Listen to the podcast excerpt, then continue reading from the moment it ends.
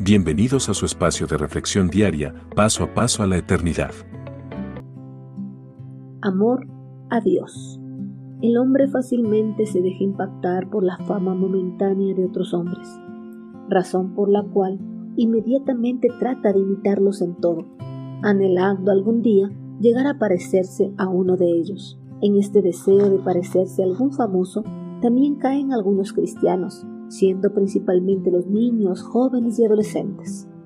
Con ese anhelo empiezan a tener comportamientos similares a ellos y a hacer todo lo que ellos hacen. Posiblemente los cristianos adultos no anhelan parecerse a algún famoso del momento, pero sí anhelan practicar lo que ellos hacen. Anhelan practicar las cosas de este mundo. Ante este posible deseo de dejarse atraer por los placeres de este mundo, el apóstol Pablo hace la siguiente exhortación a todos los hijos de Dios.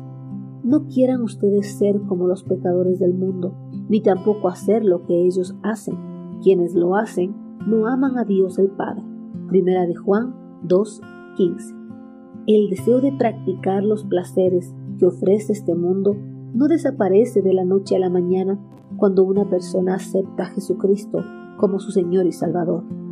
El deseo por los placeres de este mundo permanece latente en el interior del creyente, esperando en algún momento manifestarse.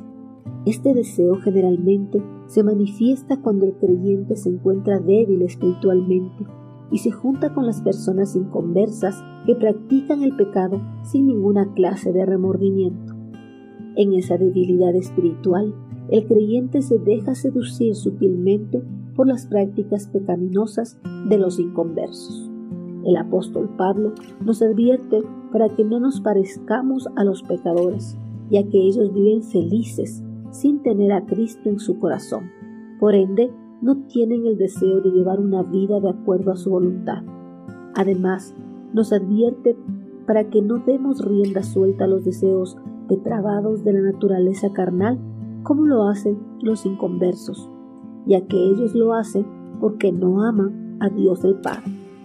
Para una persona que afirma ser nacido de nuevo, gracias a la preciosa sangre que Jesucristo derramó en la cruz del Calvario, no existe un término medio.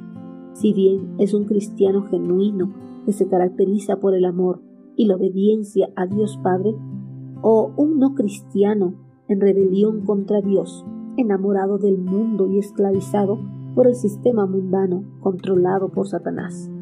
Es momento de que analicemos nuestra vida. ¿Somos o no hijos de Dios? Si somos hijos de Dios, no debemos querer ser como los pecadores de este mundo, ni desear practicar lo que ellos hacen, por la sencilla razón de que el desear y practicar los placeres del mundo no son para nada compatibles con el amor para nuestro amoroso Padre Celestial. No podemos amar los placeres de este mundo y al mismo tiempo amar a Dios. Si profesamos amor a Dios el Padre, debemos odiar los placeres pecaminosos de este mundo. Envíenos sus sugerencias y comentarios a nuestro correo electrónico ministerio.jesusislife.net. Este programa es una producción de Jesus